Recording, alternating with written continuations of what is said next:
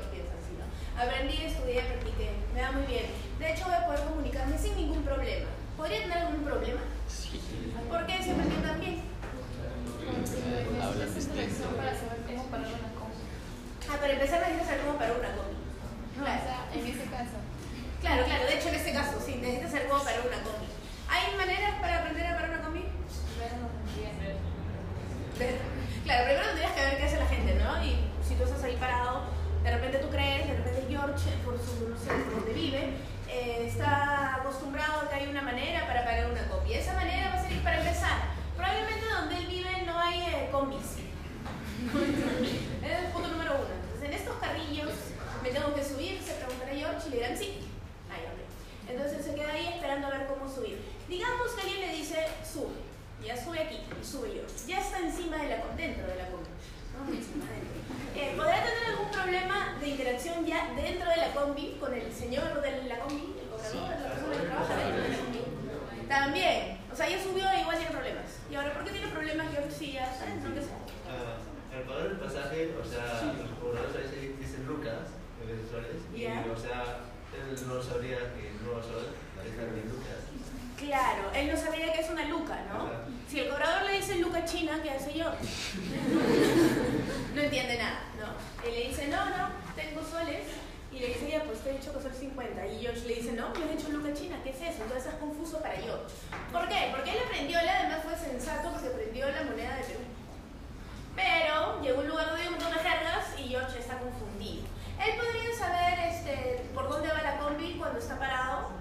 ¿Cómo la combi le diría por dónde va? O el señor que trabaja en la combi o los señores que trabajan en la combi. ¿Cómo normalmente uno se entera por dónde va ese micro y sabe si realmente lo va a llevar a su destino? Grita. baja. Solamente grita. Claro, te grita. Como me pasa por la Marina. ¡Marina! La Marina. Entonces él la escucha y no sabe si la Marina es... ¿Qué es? Pues no. ¿Qué, sería- ¿Qué tendría que decir textualmente el señor de la combi para que George esté seguro de que tiene que subir ahí? Se acerca la parada, este, la parada de bus en la marina se acerca en la parada de bus en la marina. Pero él, es, él está yendo a un lugar, él todavía no está bajando. O sea, digamos cuando recién sube. ¿Qué tendría que decir la persona del micro o de la combi para que él sepa que tiene que subir? Claro, ese medio de transporte va a pasar por la marina. Si usted va para allá, suba. No, eso sería como que bien explícito. Entonces George sube. Luego de, digamos, muchos días en Lima, para George ya será bastante más fácil tener esta situación o estar en una situación así similar como la que estuvieron en la combi. Sí. Sí, entonces lo que va a necesitar el que es conocer qué cosas que no conoció en sus clases de inglés, no, perdón, de español. El estilo específico de ciertas personas. ¿Y por qué? ¿Qué tipo de variedad le enseñan a, bueno, ya que tenemos el ejemplo, de, a George en, no sé, Nueva York cuando fue a su instituto de español? ¿Qué variedad le enseñaron? El estándar, ¿no? Entonces, no es que si George le habla en estándar a la persona que va en el micro, o sea, el cobrador, eh,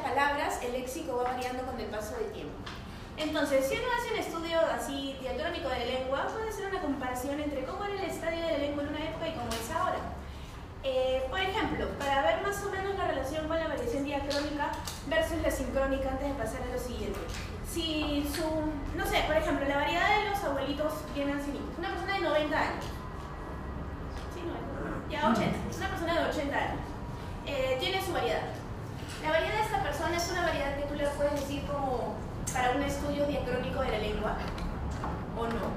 Es decir, la persona utiliza una palabra como macanudo.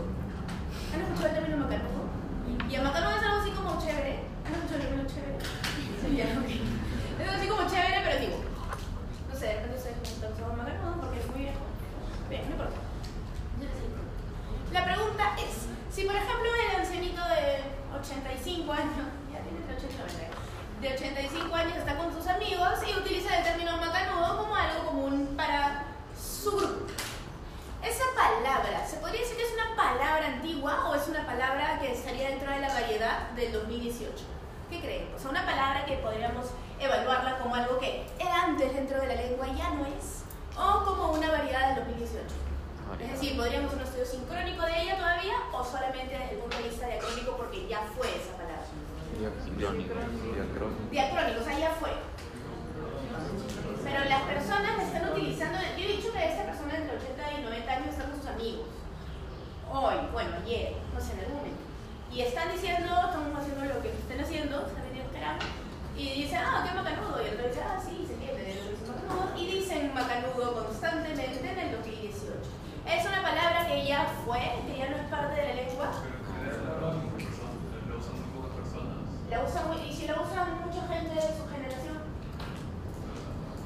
Por ejemplo, si hablamos de una jerga, no sé, la jerga manjas, que varios ponen de ejemplo cuando, bueno, algunas jergas. Manjas es una jerga que se usa en diferentes lugares del mundo, o es como más de más de aquí, ¿no? Creo que es más de aquí. Muy bien, ¿se podría decir que manjas no es parte del español? ¿Qué necesita una palabra para soportar el español? Que la usen varias personas y que se entiendan. ¿O no? no ¿qué, ¿qué, faltaría? ¿Falta algo más para que ¿Qué cosa? Que pueda conjugarse con el sistema. Claro, pero si ya se utiliza dentro de la, de la lengua, del no sé, el constante intercambio verbal, es que ya se puede utilizar en el sistema. O sea, ya de alguna manera se vuelve parte del sistema. ¿No? Entonces, sí, es porque el sistema lo ha aceptado. Eh, si es así, esa palabra es del español.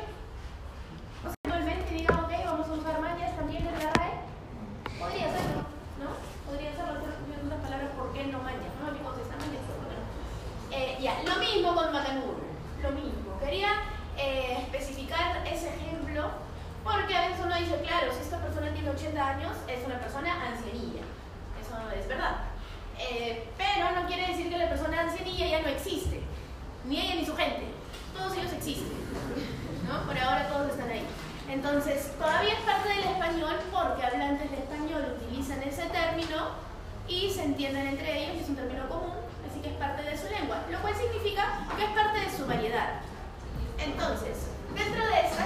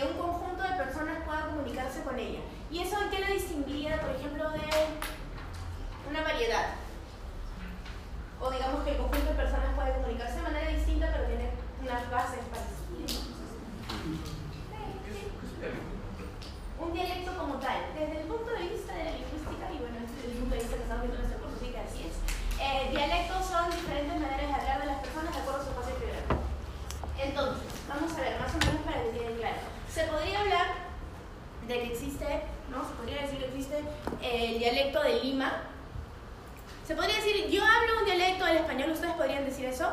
O es no, yo hablo el español. No un dialecto, el español. ¿Qué creen? ¿Qué sería más eh, preciso decir? ¿Que hablan un dialecto del español o que hablan el español completo?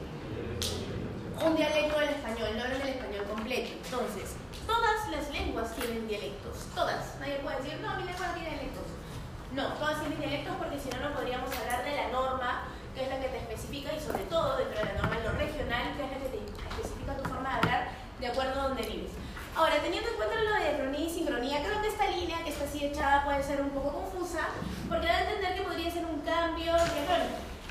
Quizá la línea debe estar parada, porque acá estamos hablando de lo sincrónico, en un mismo momento del tiempo. No es que el español del Perú era el que se usaba en el siglo XIII, el español de Paraguay el que se usaba en el siglo XVIII, no. Debía ser parada. El problema con ponerla parada es que podría haberse una valoración distinta. Por ejemplo, si yo pongo parada así y ponía español del Perú encima, van a decir, ah, bueno, estudiar el Perú primero porque me parece más bonito, mejor, eh, un dialecto más sensato. No, pues, no, pero se esa valoración. Ahora, el sábado se da solamente para que tengan claro que esta no es una línea de tiempo, se evalúa en un mismo momento. Eh, esto es específico, es decir, dentro del Perú podemos tener un montón de dialectos o no. Sí, ¿no? Esto es como para un ejemplo nomás. Hay un montón de variedades. Eh, ¿Ustedes han escuchado hablar del guaraní? ¿El guaraní qué lengua es? Eh? ¿De dónde es? Claro, por eso, ¿qué lengua es? ¿De dónde Sí, eso de lengua.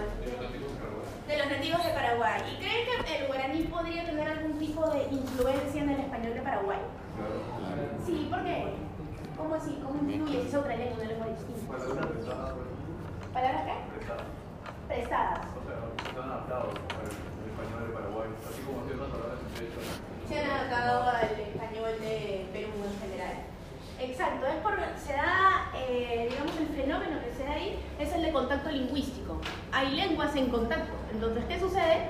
Como hay interacción entre las personas, eh, muchas palabras pueden ser prestadas, como en el caso del español de Perú. ¿Conocen palabras así del quechua que sean parte del español de Perú, de la variedad del español de Perú?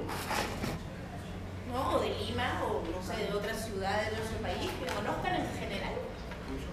Pucho. ¿Qué significa pucho? Salía. Salía la palabra pucho. Sí, decía que venía del quechua, es verdad. ¿Alguna otra que recuerden del video o en general porque lo sepan de la ¿Qué? Gincana. Gincana también viene del quechua, exactamente. Por ejemplo, canchita también viene del quechua. ¿Se acuerdan del video que vimos la clase pasada cuando estaban hablando de las canchitas y hablaban del pochoclo? Pochoclo, canchita, canguí y palabras extrañas que no sabíamos que se decía. Eh, esas palabras, bueno, cada uno puede tener sus motivos de ser, pero el de Perú está claro, es porque viene del quechua. ¿No? Entonces, así como a Perú le pasa eso, a Paraguay también le va a pasar. Y en general, a cualquier eh, contacto o cualquier dialecto eh, puede tener sus variedades o sus maneras de comunicarse debido al contacto que se tiene con las lenguas que también existen dentro de ese país o muy cercano a ese país o muy cercanas a ese país. Entonces, esas son las influencias que ocasionan o que generan estas variedades, ¿no? O, la, por ejemplo, la construcción, ¿no? De mi hermano su carro, ¿no? Que es de la selva. ¿Por qué? Porque también puede haber tenido o tiene lenguas originarias en, la misma, en el mismo espacio geográfico. Muy bien, ahora vamos a ver la social. La versión social, que es la que está aquí. Lo mismo que les dije hace un ratito, estrechado porque parado era complejo y además hacía que pareciera que una variedad era mejor que la otra por el orden del que se colocaba. Entonces ya como da igual. Muy bien, variación social, esa es la diestra. Diferencias entre los distintos estratos socioculturales de una comunidad idiomática, sociolectos, lenguaje culto, lenguaje de clase media, lenguaje popular. ¿Es el habla de una clase social o un grupo generacional? Ahí están los viejitos, el grupo generacional. Muy bien, vamos a ver los ejemplos de aquí. Español de los jóvenes del nivel socioeconómico medio alto de Lima. ¿Se les ocurre alguna palabra o algún uso lingüístico que pueda ser característico de este grupo que acaba de ser especificado aquí? Ahí estaría el mayas. ¿Sí? Ahí podría aparecer el mayas. Ya. ¿Creen que alguien podría ser juzgado en algún contexto por decir mayas? ¿A quién podrían juzgar por decir mayas? ¿Y ¿Qué, y qué, qué podrían pensar de esa persona de una reunión de negocio y semanas? Que no tiene educación. ¿Qué? Que no tiene educación. Que no tiene educación. Te falta conocimiento de la vida. No tienes que adaptarte a la sociedad. No sabes que en una situación formal no puedes decir más. Ahora, en un contexto informal, informal, sí, totalmente informal, donde no tienes que hablar de manera formal, obviamente, pues, eh, podrías ser alguien juzgado por decir manjas Sí, ¿por qué? Si es informal, ahora qué, por, ¿por qué lo juzgan? Tal vez porque en su, en su grupo no se usa esa jerga, pero como de donde está aprendió eso y como lo dijo que le escapó, dice, oh, no, no, así, no hablas así. Tú no hablas así, no, pero sí se habla así. O sea, digamos que es su variedad. O sea, digamos, por ejemplo, ya, una persona utiliza el manjas de manera natural, no forzado, no es como que, oye, ¿qué te pasa? ¿Qué me imitas? No, le sale, parte de su variedad, está acostumbrada a escuchar a la gente decir manjas, él dice manjas, ni siquiera se da cuenta cuando dice manjas, manjas es una muletilla para él. Ya, cuando pasa eso, eh, ¿podría haber algún motivo de que lo juzguen o por el cual lo juzguen? ¿No? ¿No? ¿Sí? Ya, a ver, una palabra. Ya, si acá dijese eh, español de los jóvenes de nivel socioeconómico bajo de Lima, ahí, ¿tiene alguna palabra que pueda ser ejemplo? Causa. Causa, bajo. No, no. no. Ya. ¿Otra? A ver, el nivel, vamos. El nivel socioeconómico podría ser un motivo por el cual te discriminen. Muy bien. Vamos por vuelta. Ojo, antes de continuar, nadie se vaya a confundir. No quiere decir que esté bien. No es como que, ah, ya, está bien discriminar, sí, claro, discriminemos. No. Estoy preguntando si en la sociedad eso puede pasar, ¿no? Estamos viendo de manera objetiva a la sociedad. Entonces, sí, es posible que alguien que tenga un nivel socioeconómico bajo pueda sufrir de discriminación. Entonces, podríamos decir que las variedades este, o los usos informales de una variedad de personas que tienen, no sé, un grupo social de poder, la gente que tiene poder, las personas que tienen mayor cantidad de dinero dentro de nuestro país. ¿Esas personas normalmente son discriminadas? Lo que tienen así como que un montón de grados este, de educación, son doctores en su especialidad, lo que sea, y tienen un montón de plata. ¿Ya la gente los discrimina? No. No, porque son como grupo de poder, son los poderosos. Entonces, esa gente poderosa puede tener jergas en algún caso, puede haber jergas particulares de ese grupo de gente. Ya, esas jergas pueden ser motivo de discriminación. ¿Qué creen? En un contexto informal, porque de repente en un contexto formal es, oye, ubícate. ¿Acaso no conoces el español estándar? Ya, eso sería el formal. Pero en un contexto informal, ¿podrían ser discriminados? No. No aquí. Aquí me refiero a Perú. ¿No? Porque es un grupo de poder en Perú. Ahora, esta personita que tiene mucho poder en Perú va a Estados Unidos, por ejemplo, y empieza a. ¿Ahí lo pueden discriminar? Sí. ¿Por qué? Si aquí no era discriminado, es la misma persona, no ha cambiado nada, solo cambió de lugar un ratito. ¿Por qué ahí lo discriminan ya que no? Porque habla otro, otro idioma. Entonces, y ahí no sería su variedad, sino sería eso hablando español. Sí, y podrían discriminarlo por hablar variedad de Perú, o de Lima, digamos. No, porque no reconocen la variedad.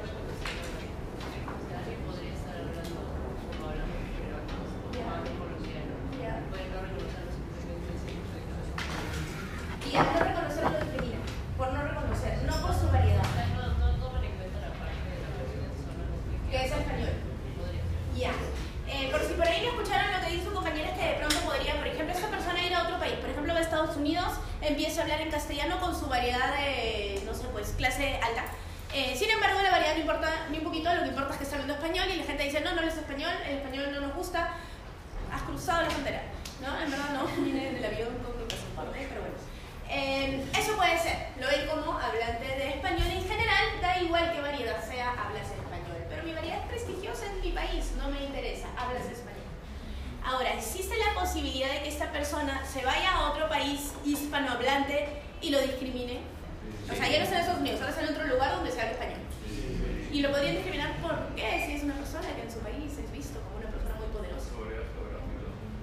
Por su variedad geográfica. Pero, ¿qué, ¿por qué eso podría ser motivo de discriminación? O sea, Porque esas palabras no se usan en los otros países. ¿Qué? Esas palabras no se usan en los otros países. Y puede ser visto como, oye, ¿por qué hablas así? Vete, habla bien. ¿Y podrían discriminarlo por ser peruano? ¿Existe esa posibilidad? También. También, porque la gente tiene diferentes ideas de la vida. Hay gente que puede decir, ah, peruanos, qué bacán. Y hay gente que dice, no, peruanos, mal. Entonces ya depende de la idea social. Esa más o menos es la base. ¿no? La idea que se tiene del grupo social puede ir variando de acuerdo a si te mueves dentro de un mismo país y dentro de tu país eres la persona con mayor prestigio, pero te mueves a otro país. Entonces, hay diferentes ideas preconcebidas que se tienen en la sociedad que van a terminar influyendo en algún tipo de discriminación que se pueda tener hacia una persona por su modo de hablar. Muy bien, segundo, español de las mujeres de mediana edad de nivel bajo en Lima. ¿Ustedes consideran que las mujeres tienen algunas palabras o se puede, no sé, pues tratar de identificar términos de mujeres que sean distintos de los de hombres? ¿O no? Porque se dice, o sea, se dice que sí, ¿no? La variedad generacional, quizá también la de género, pero no sé si ustedes han encontrado ese tipo de distinciones de manera tan clara. Sí. ¿No? ¿Tú sí? Sí. Por ejemplo, ¿qué palabra hay más de hombre o de mujer? No sé, En por el, ejemplo. en el caso de mujeres, eh, por ejemplo, cosas de Andrés o... Cosas de Andrés. Ajá. O sea, cosas que más o menos mujeres... Temas de mujeres. Ya, pero porque son temas, no porque sea un término que ella utiliza de una manera y el hombre cuando quiere hacer referencia a ese concepto utiliza otro término. Mm, Depende, los hombres pueden, o sea, las mujeres también pueden utilizar esa palabra como para referirse a algo Ya. y los hombres no, pueden utilizar otra palabra que podría sonar más vulgar para... Para, Para referirse a la misma cosa. Ah, ya, si es referirse a la misma cosa con distintos términos, ahí sí es cuestión de género, ¿no? Lo otro sería simplemente que los hombres nunca hablan de eso, entonces sí lo hablamos de género. Claro, sí. ¿Alguna palabra particular que se les ocurra? Que digan, bueno, las mujeres dicen un montón de esto y yo no escucho casi ningún hombre decirlo. Digo casi porque es bien difícil generalizar totalmente, ¿no? Sí. Ah, creo que la mayoría de mujeres, bueno, que yo he escuchado, dicen, en lugar de amiga, dicen amiga o am- En lugar de amiga dicen am- am- O sea, amiga. Le quitan la G. Ah, ya, amiga. Sí, algo así. Las mujeres entre ellas se dicen Como el tono específico, pero algo así. Mujeres, ¿no? Se le- Dicen amiga. No, Pero, pero dice mediana edad, así que supuse. Ah, de mediana edad. Ah, ya, no, no. Ah, no sé. ¿Qué edad más o menos es mediana edad para ti? Mía. Ah, es Supongo que antes usaba la palabra befos o algo. Befos. Que los hombres no usaban porque Ya, les que son- rarito.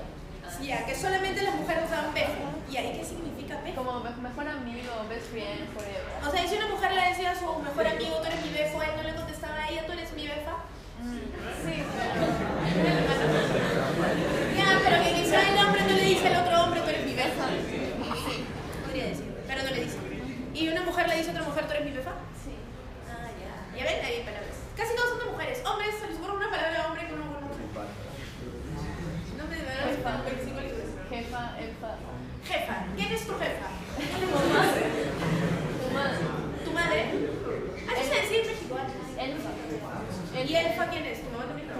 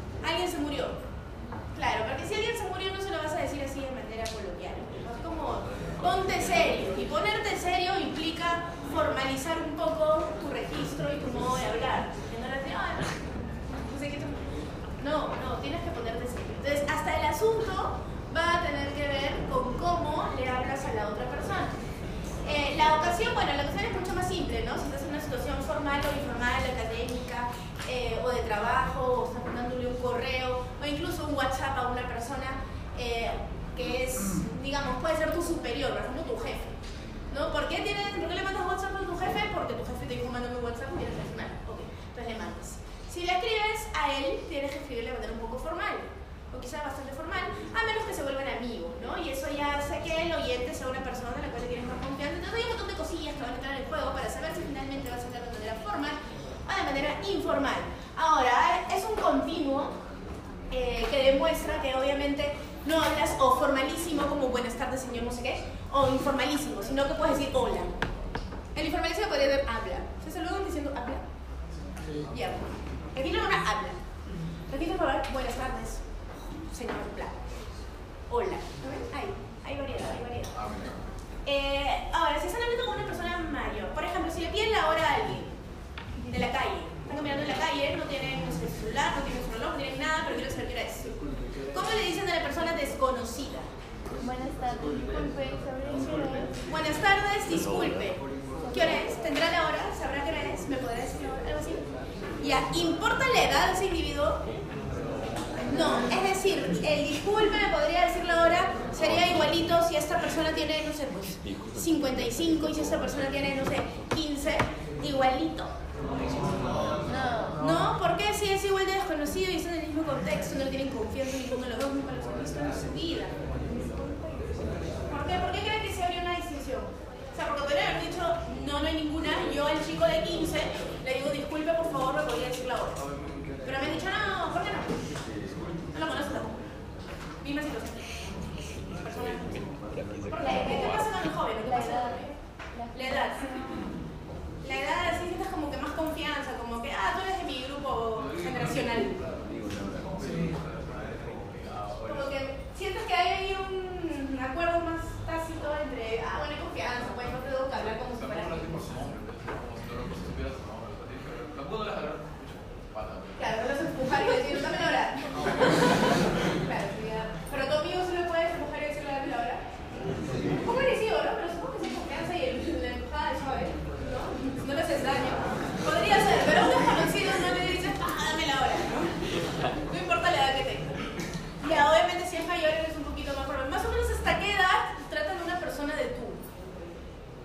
Porque me imagino que una persona mayor no lo usted. Bueno, siempre no. Ah, ya, pero por ejemplo, no sé, ustedes están de 18, 19, ya.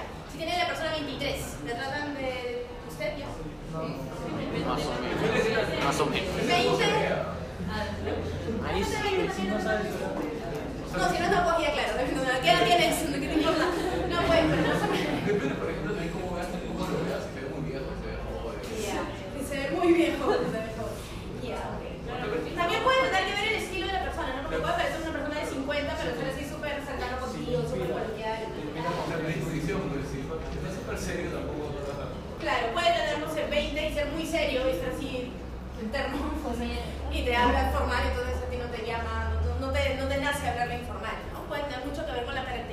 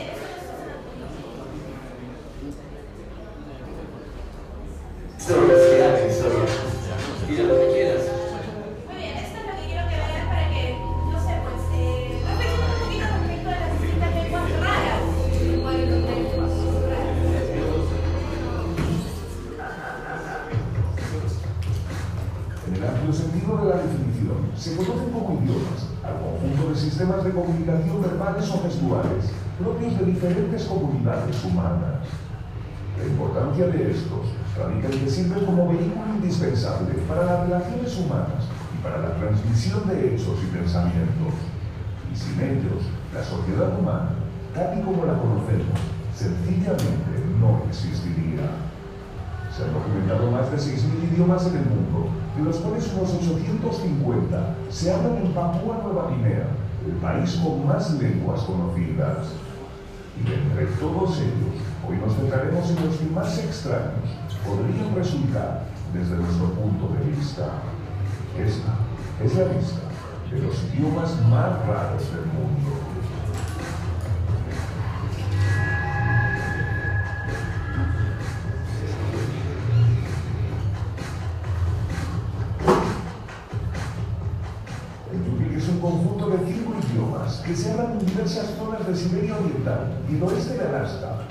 Evolucionados a partir de ese entorno natural aislado. La gran de los idiomas Yupik es que son polisintéticos, es decir, que se crean palabras para definir situaciones muy concretas con enorme precisión. Esto llega hasta tal punto que frases enteras pueden ser condensadas en una sola palabra, hasta componer desde algunas bastante sencillas a completas abominaciones para nosotros. Así, la palabra Timbuktu significaría que el perro estira con fuerza del trineo.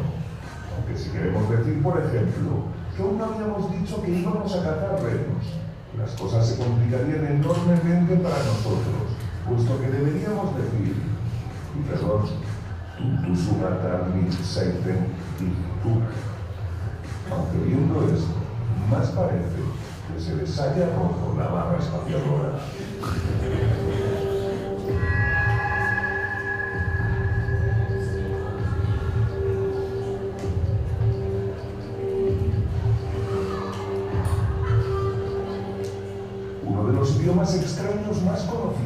Es el sino-gomero, nativo de La Gomera, en las Islas Canarias españolas.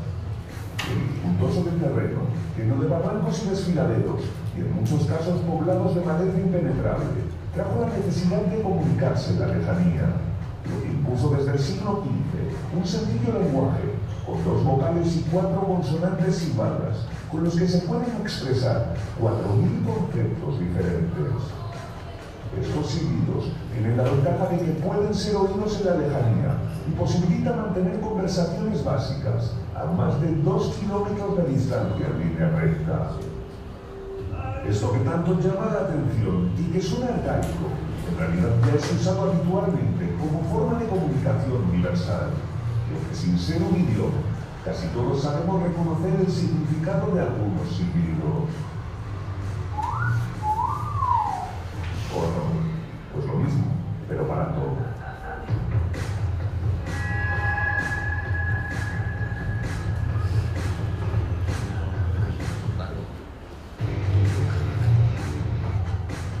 el año 2009, la revista The Economist denominó la lengua tuyuca como la más difícil de aprender del mundo. Este idioma, hablado por poco más de 500 personas en la selva amazónica brasileña y colombiana, tiene la particularidad de poseer infinidad de pequeños fragmentos con significado que se unen para formar palabras complejas. De esta manera, la ropa de mi madre se dirá con una palabra con terminación diferente a la ropa de mi padre. Es escrito 40 sufijos que modifican el sustantivo. Depende de cuál usemos, la ropa será de tu padre, de tu madre, que estará sucia, húmeda o infinidad de ejemplos más. A esto le sumamos que tiene infinidad de modificadores verbales y si usas la palabra comió, acabada en win, significará que lo viste comer, pero si acaba en in, significará que tú llegaste cuando el plato ya estaba vacío ante él. Con toda esta infinidad de matices que cambian completamente el significado, si lo aprendes, mejor no le hables a tu vecina de su esposo, o mejor aún, no le hables a nadie si no quieres ir Si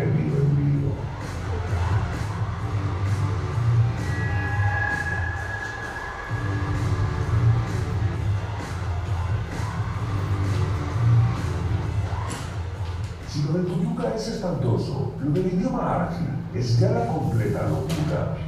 El argi es una lengua del suroeste de Rusia y una pequeña zona entre el mar Caspio y Georgia, y es hablada por unos pocos miles de personas. La gran particularidad del argi es que se estima que posee la friolera de un millón y medio de terminaciones verbales que indican con precisión la acción que se quiere señalar. De esta forma, si tu ciudad te saltas un stop, seguramente alguien te dirá que beber. Pero en idioma ágil, según las terminaciones usadas en ese verbo, indicarán cuándo desea que eso pase, cuántos quiere que sean los que participen, la postura en la que debería ser sometido, la intensidad con la que deberían hacerlo, con la duración del acto, entre otras muchas, en una sola palabra. Moraleja, no discutas con alguien que sepa ese idioma o en un segundo te dice lo que no te han dicho en toda tu vida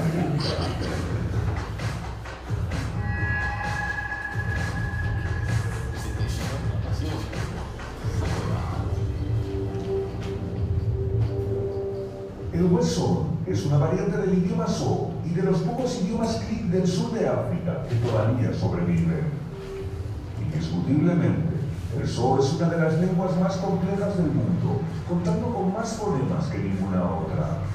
Pero el hueso lo es todavía más, debido a sus 164 consonantes, de las que 111 son chasquidos y sonidos extraños, que se complican todavía más con el tono en el que se emplean o la caída al pronunciarlo, lo que hace que la mayoría de gente sea incapaz de emitir correctamente los sonidos de las letras.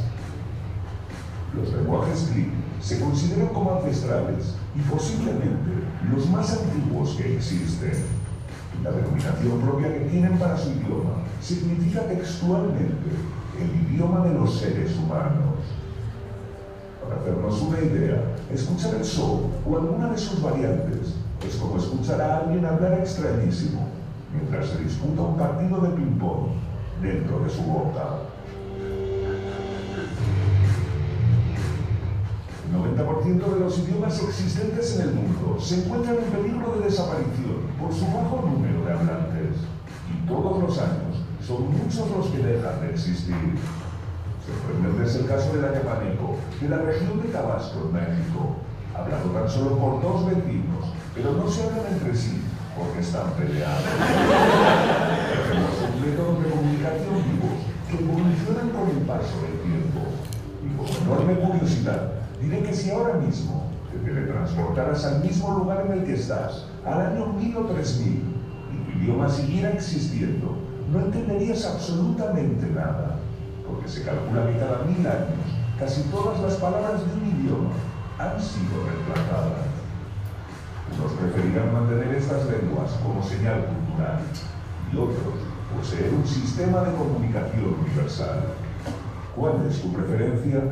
Te leo más abajo. Y como siempre recuerdo, mis queridos enigmáticos,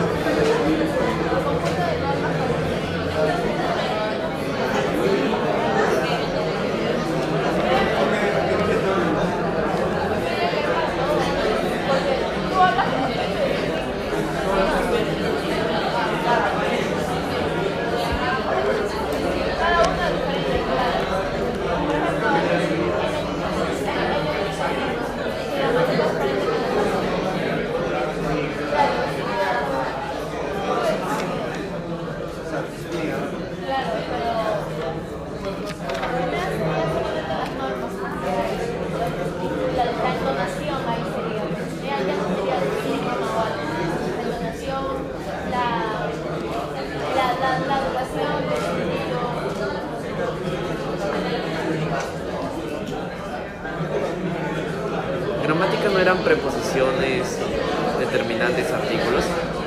Eso es eh, todas las normas que se basan para la escritura y palabras. Las normas, las reglas, terminación, puntuación, todo eso. No, me refiero a la Ay,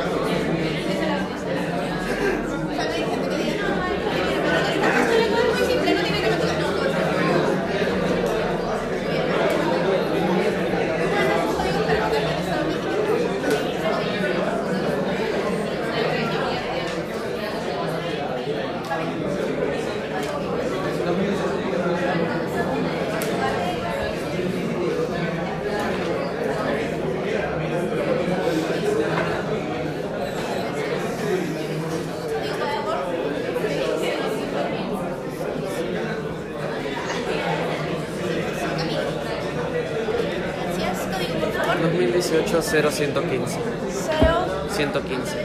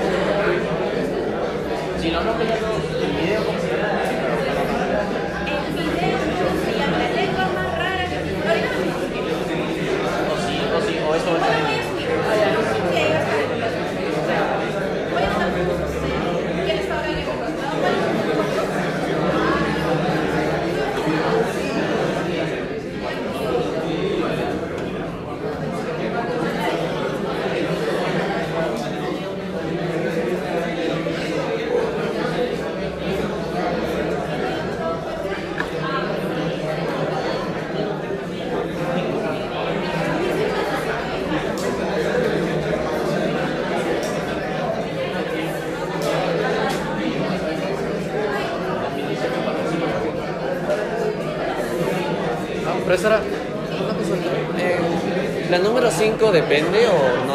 O sea, porque digamos, yo puedo aprender una, no sé, yo puedo aprender el español pero, y, todas las lenguas romances me parecerían más fáciles.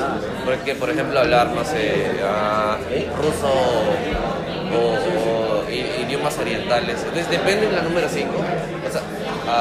Depende, claro. Es difícil, no, no se podría decir que en general es más fácil. En general me refiero para todo, de todo el mundo, sino que va a depender de qué lengua hablas tú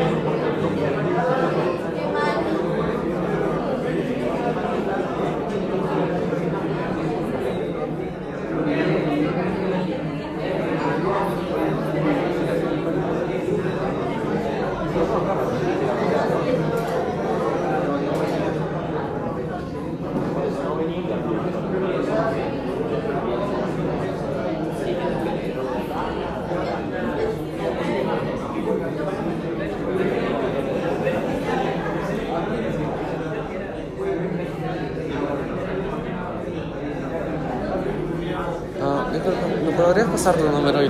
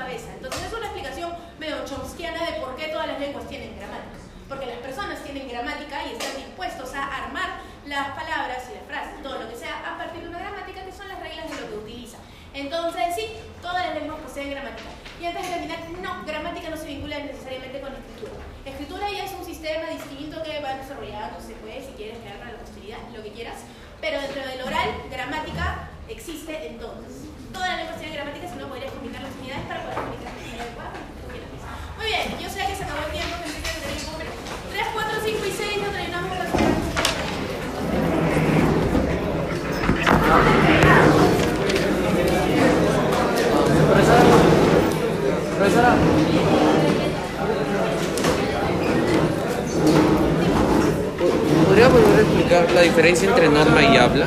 Sí, ya nos vemos. Depende, norma social, norma individual. Quiero contar cosas sobre Ah, pero creo que eh, en, en la clase pasada habló que habían eh, cos, cos- Coserio lo dividió en, en Sistema norma sistema, norma y habla. Exacto, y también habló un poquito de la norma individual. O sea, habló de la norma individual, solamente que profundización fue en la norma social.